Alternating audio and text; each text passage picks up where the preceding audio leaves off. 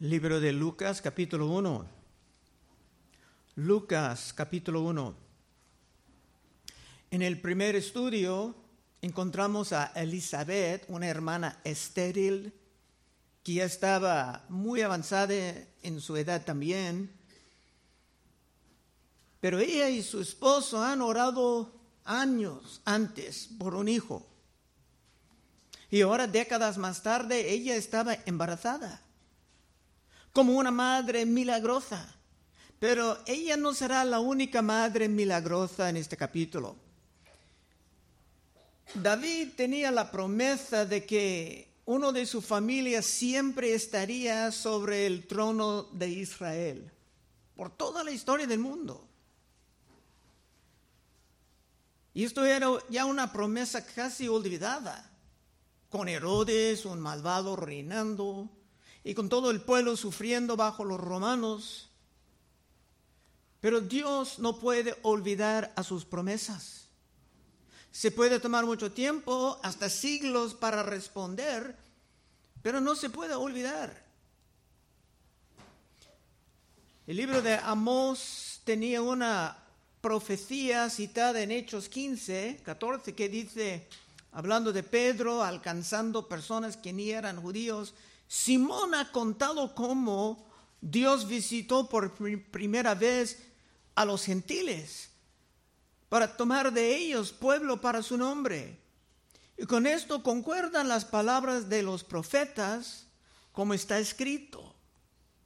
Después de esto volveré y reedificaré el tabernáculo de David, que está caído, y repararé sus ruinas y lo volveré a levantar, para que el resto de los hombres busque al Señor y todos los gentiles sobre los cuales es invocado mi nombre.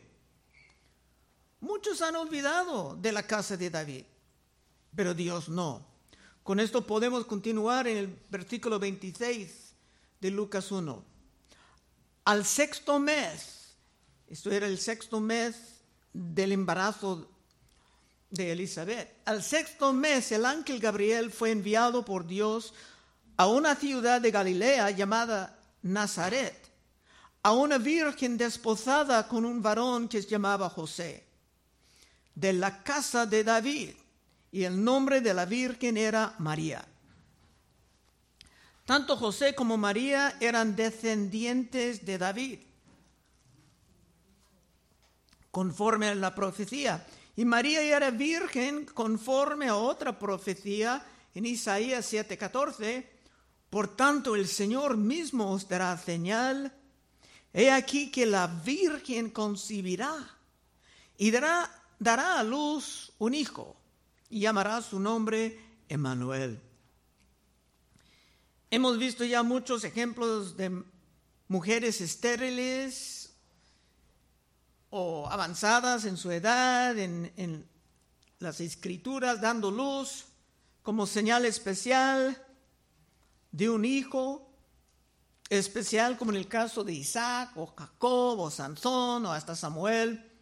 Pero no hay otro ejemplo en ninguna parte de una virgen concibiendo, especialmente concibiendo un varón sola. Digo esto porque la ciencia ahora está revelando que los cromosomas del hombre no pueden estar producidos por una mujer sin relaciones sexuales. Pero otra madre milagrosa, María, con el poder del Espíritu Santo, todo era posible. 28. Y entrando el ángel en donde ella estaba, dijo, salve muy favorecida, el Señor es contigo bendita tú entre las mujeres. Mas ella cuando le vio, se turbó por sus palabras y pensaba, ¿qué salutación sería esta? María era un poco confundida, no estaba esperando nada de esto. Y será claro que el ángel no vino para pedir si ella quería estar usada en esto, sino que esto ya estaba decidido por Dios. 30. Entonces el ángel le dijo, María, no temas, porque has hallado gracia delante de Dios. Esto quiere decir que María no hizo nada para merecer esa posición en la historia de la redención. Dios simplemente ha escogido a ella por su gracia. Seguramente ella tenía una vida limpia, piadosa, pero esto también vino por la gracia de Dios. Pero no va a encontrar nada en la Biblia diciendo que ella era perfecta o sin pecado. Si era sin pecado no, necesitaría jamás la gracia, ni un Salvador. Pero sí era muy favorecida para ser la madre milagrosa más famosa del mundo. 31. Y ahora concibirás en tu vientre y darás a luz un hijo y llamarás su nombre Jesús. El nombre Jesús quiere decir Salvador. Hay más sobre esto en el libro de Mateo. Es que María, aunque era muy joven, era comprometida, desposada con un hombre, como hemos visto. Su nombre era José.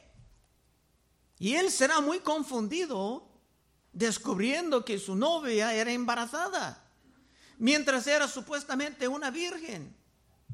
Pero por el momento José no sabía que ella sería una madre milagrosa. Podemos ver el contexto en Mateo 1, 19. José, su marido, como era justo, no quería infamarla quiso dejarla secretamente. Cuando está presentado como su marido, cuando uno estaba desposado era ilegal. No se pudiera simplemente decir, pues olvídalo. No, era como casi casados. Y dice, como él era justo, él pudiera decir que ella merecía un castigo como criminal. José, su marido, como era justo, no quería infamarla, quiso dejarla secretamente.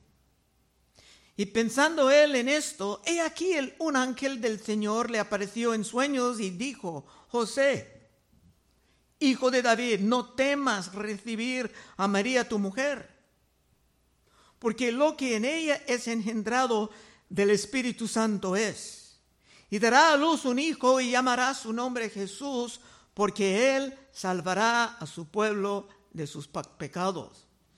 Esto quitaba la confusión de José. Y no sabemos exactamente la edad de María. Muchos escolares creen que ella tenía entre 13 y 15 años, nada más.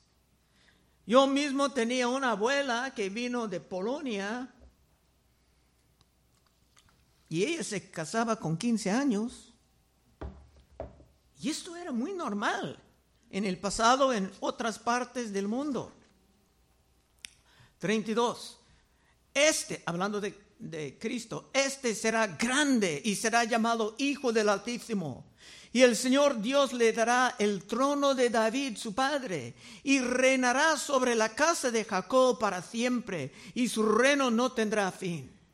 Ya era muy claro que ese hijo que María iba a tener sería un rey, que se llevaría el nombre Hijo del Altísimo, que quiere decir que sería más que simplemente hombre. Tenía que ser hombre para salvar a hombres. Tenía que ser Dios para aguantar todos los juicios que nosotros hemos merecido.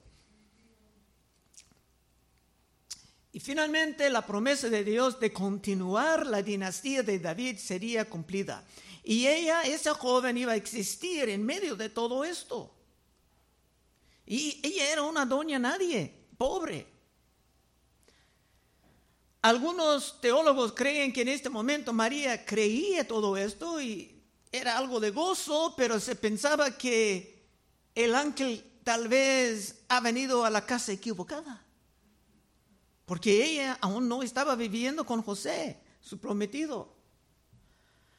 34. Entonces María dijo al ángel, ¿cómo será esto? Pues no conozco varón. Ella no estaba respondiendo en la incredulidad como, vimos con Zacarías la semana pasada, María simplemente deseaba saber cómo esto iba a pasar. 35. Respondiendo el ángel le dijo, el Espíritu Santo vendrá sobre ti y el poder del Altísimo te cubrirá con su sombra, por lo cual también el santo ser que nacerá será llamado Hijo de Dios. Cristo tenía que nacer en la santidad total, no pudo recibir la contaminación de Adán. Con ese pecado original por esto fue nacido de una virgen y por el Espíritu Santo. El nacimiento por una virgen era esencial para ser el Mesías. Y los que no creen que Cristo ha nacido de una virgen, básicamente han negado la fe. Y podemos ponerlos en la categoría de los incrédulos. Y lastimosamente hay muchos aún en las iglesias modernas que están en esta categoría. Es que si predican, ya vienen con otro evangelio. Y hemos visto el peligro de esto en Galatas 1.8. Mas si aún nosotros, Pablo hablando, o un ángel del cielo, os anunciare otro evangelio diferente del que os hemos anunciado, sea anatema. Como antes hemos dicho, también ahora lo repito, si alguno os predica diferente evangelio del que habéis recibido, sea anatema. Y la palabra anatema quiere decir sea maldecida. La doctrina del nacimiento virginal de Cristo como la doctrina de su resurrección son esenciales para la verdad del Evangelio. Los que no creen en estas dos doctrinas han negado la fe. 36. Y aquí tu parienta Elizabeth, ella también ha concebido hijo en su vejez. Y este es el sexto mes para ella, la que llamaban estéril, porque nada hay imposible para Dios. Ellos no estaban viviendo en una temporada de muchos milagros ni de muchas revelaciones. Dios no ha dicho nada por profetas por 400 años. Dios no estaba haciendo milagros en cada época de la historia de la Biblia. Muchos en el tiempo de Moisés, en el tiempo de la creación, diferentes profetas, y ahora va a empezar otra vez. Y para fortalecer la fe de las dos madres, madres milagrosas, Dios va a tenerlas juntas por un tiempo, compartiendo sus bendiciones con alegría. 38. Entonces María dijo, He aquí la sierva del Señor, hágase conmigo conforme a tu palabra. Y el ángel se fue de su presencia. No tenía que escuchar nada más el ángel. Y aquí María puede enseñarnos algo. Aunque nadie estaba pidiendo a María su permiso, de todos modos ella estaba dispuesta a servir a su Señor en esa manera, en cualquier manera. Era una muchacha bien instruida en las escrituras. Y aunque era un poco nerviosa, no se tenía miedo de servir al Señor en esa manera. Estaba dispuesta a vivir como madre milagrosa, aunque muchos pudieran condenarla como madre soltera, no conociendo las dimensiones del milagro. 39. En aquellos días, levantándose María, fue deprisa a la montaña, a una ciudad de Judá, y entró en casa de Zacarías y saludó a Elizabeth. Y aconteció que cuando oyó Elizabeth la salutación de María, la criatura saltó en su vientre. Y Elizabeth fue llena del Espíritu Santo y exclamó a gran voz y dijo, bendita tú entre las mujeres y bendito el fruto de tu vientre. Era una gran bendición para nosotros tener a San Lucas grabando todo esto. Los otros evangelios, evangelios simplemente no tenían todos estos detalles. Pero todo esto es necesario para nosotros para fortalecer nuestra fe. Como dice en Romanos 10, 17, así que la fe es por el oír y el oír por la palabra de Dios. La fe viene por la palabra de Dios, no por tradiciones de hombres. Y sin la fe estamos perdidos. Porque dicen en Hebreos 11:6, pero sin fe es imposible agradar a Dios. Porque es necesario que el que se acerca a Dios crea que le hay y que es galardonador de los que le buscan. Otra vez 39. En aquellos días levantándose María fue de prisa a la montaña, a una ciudad de Judá, y entró en casa de Zacarías y saludó a Elizabeth. Y aconteció que cuando oyó Elizabeth la salutación de María, la criatura saltó en su vientre. Y Elizabeth fue llena del Espíritu Santo y exclamó a gran voz y dijo, bendita tú entre las mujeres y bendito el fruto de tu vientre. Las dos madres milagrosas ya se pudieron convivir en su bendición mutua, porque más tarde habría grandes aflicciones para todos. Elizabeth, aún hablando, dice, ¿por qué se me concede esto a mí? Que la madre de mi Señor venga a mí. Porque tan pronto como llegó la voz de la salutación a mis oídos, la criatura saltó de alegría en mi vientre. Y bienaventurado la que creyó, porque se cumplirá lo que le fue dicho de parte del Señor. Aunque Elizabeth tenía más edad, más posición como esposa de un sacerdote, Elizabeth se humillaba delante de María, sabiendo que no había nadie como María en la historia del mundo. Esto era la manera en que Juan Bautista va a responder más tarde a Cristo. Mateo 3:13. Entonces Jesús vino de Galilea a Juan el Jordán para ser bautizado por él mas Juan se oponía diciendo, yo necesito ser bautizado por ti y tú vienes a mí. Pero Jesús le respondió, deja ahora para que, porque así conviene que cumplamos toda justicia. Entonces le dejó.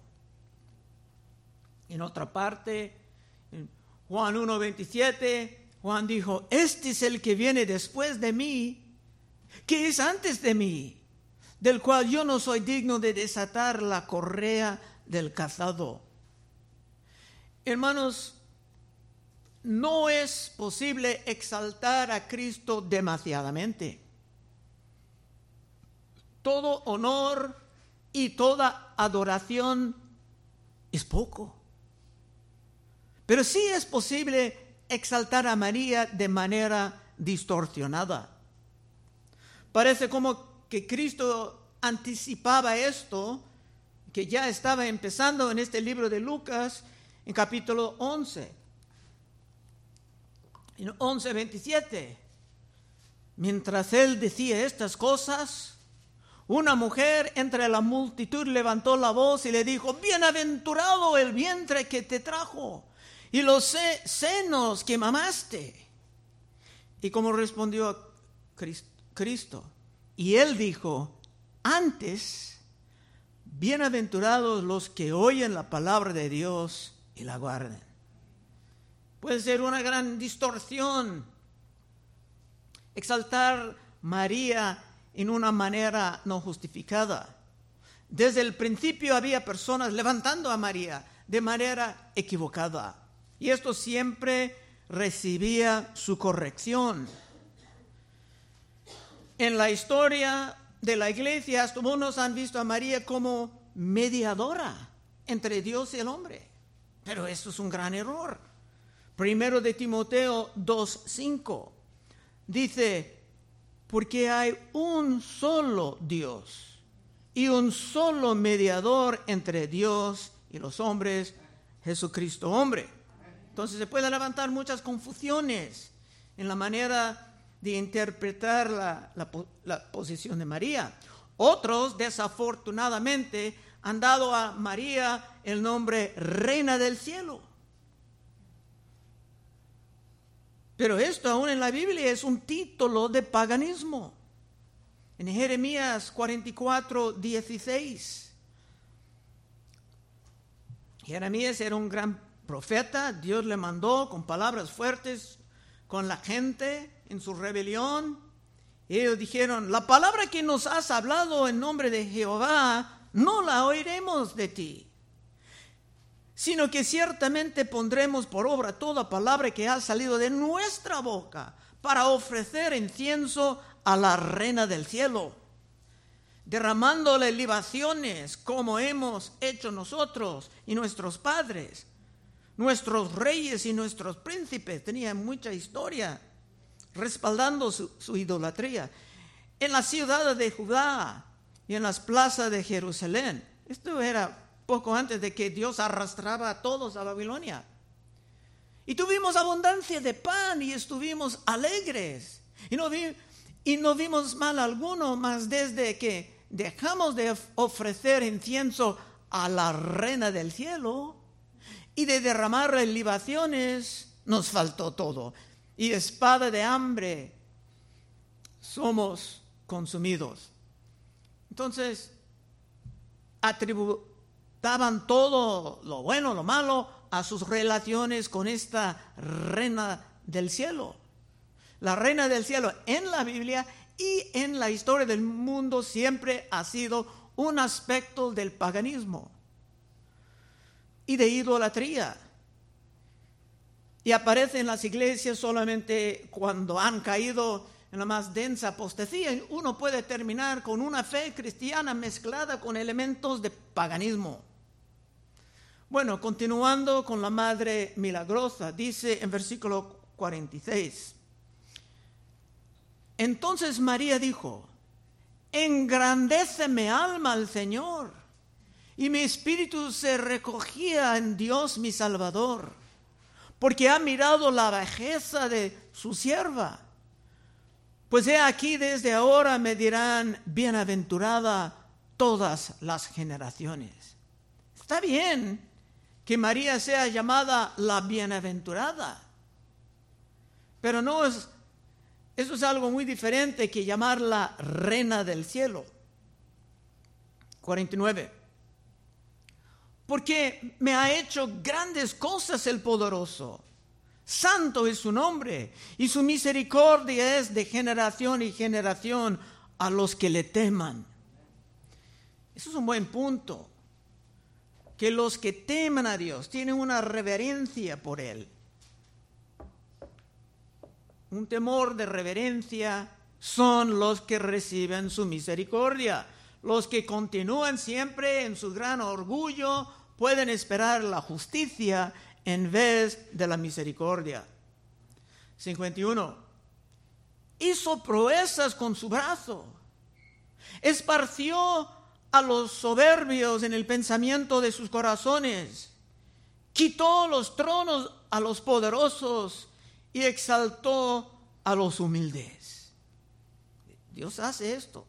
A veces no es muy rápido, pero lo hace. Y Cristo se humillaba mucho como Dios tomando la carne del hombre. Y eso va a ver todo en todo el nacimiento de Cristo, que los ángeles fueron a pastores de ovejas de noche. No se fueron a los más grandes, se fueron a los humildes. Hay humildad en todo esto. Cristo pudiera estar nacido en un palacio, los palacios más grandes del mundo, se nació en un pesebre, estaba enseñando algo. Filipenses 2:5. Haya pues en vosotros este sentir que hubo también en Cristo Jesús, el cual siendo en forma de Dios, no estimó el ser igual a Dios como cosa que aferrarse sino que se despojó a sí mismo, tomando forma de siervo, hecho semejante a los hombres, y estando en la condición de hombre, se humilló a sí mismo, haciéndose obediente hasta la muerte y muerte de cruz. Por lo cual Dios también le exaltó hasta lo sumo y le dio un nombre que sobre todo nombre, para que en el nombre de Jesús se dobla, doble toda rodilla de todos los que están en el, el cielo y en la tierra y debajo de la tierra. Y toda lengua confianza que Jesucristo es el Señor para la gloria de Dios Padre. Todos van a confesar, algunos con alegría, algunos en pavor recibiendo su juicio. Cristo se bajaba a sí mismo para estar glorificado. Y Dios está llamando ahora, como antes, mayormente a los humildes. Como aprendimos en el primero de Corintios capítulo 1 y 26. Pues mirad, hermanos, vuestra vocación, quienes han sido llamados. Vuestra vocación, que no sois muchos sabios según la carne, ni muchos poderosos, ni muchos nobles, sino que lo necio del mundo escogió Dios para avergonzar a los sabios. Y lo débil del mundo escogió Dios para avergonzar a los fuertes. Y lo vil del mundo y lo menospreciado escogió Dios. Y lo que no es para deshacer lo que es a fin de que nadie se jacte en su presencia. María vio esa verdad y la expresaba en su canción, o sea, su poema, que a veces en la historia de la iglesia se llama el Magnificat de María. Es muy famosa. Ella entendía la manera en que Dios puede levantar a los humildes y abatir a los orgullosos. 53. A los hambrientos colmó de bienes y a los ricos envió vacíos. Dios hace esto mucho cuando los ricos no son ricos para Dios. 54. Socorró a Israel su siervo, acordándose de la misericordia de la cual habló a nuestros padres, para con Abraham, su descendencia, para siempre. María entendía entendía la belleza del pacto de Dios. Lo que pasaba con Dios prometiendo a Abraham tener descendencias como las estrellas del mar, iba a empezar a, cumplirse cuando el Evangelio salió a Grecia, al norte de África y a todo el mundo. Pueden pasar años, décadas o hasta siglos, no importa. Dios estará fiel a su promesa. Y por esto podemos vivir creciendo en la fe. 56, último versículo.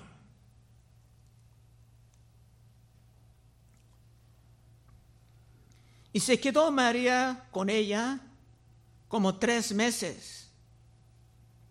Elizabeth ya tenía seis, tres más. Después se volvió a su casa. María se quedaba con Elizabeth hasta el nacimiento de Juan Bautista. Muchos en este país tienen a sus madres llegando de muy lejos para ayudar en los últimos meses de su embarazo, pero Elizabeth tenía la madre de Cristo a su lado, hasta el nacimiento de su único hijo, Juan Bautista. Algo muy grande estaba empezando en el mundo, como veremos continuando. Conclusión. Si tú quieres vivir con tu fe basada en las escrituras, las escrituras infalibles y no en las tradiciones errantes de los hombres, puedes pasar al frente en unos momentos y oraremos contigo. Vamos a orar. Oh Padre, te damos gracias que nos está trayendo por ese libro de los detalles del origen de, de Cristo en el mundo Ayúdanos, Señor, a vivir con la fe cada vez más fortalecida. Pedimos en el santo nombre de Cristo. Amén.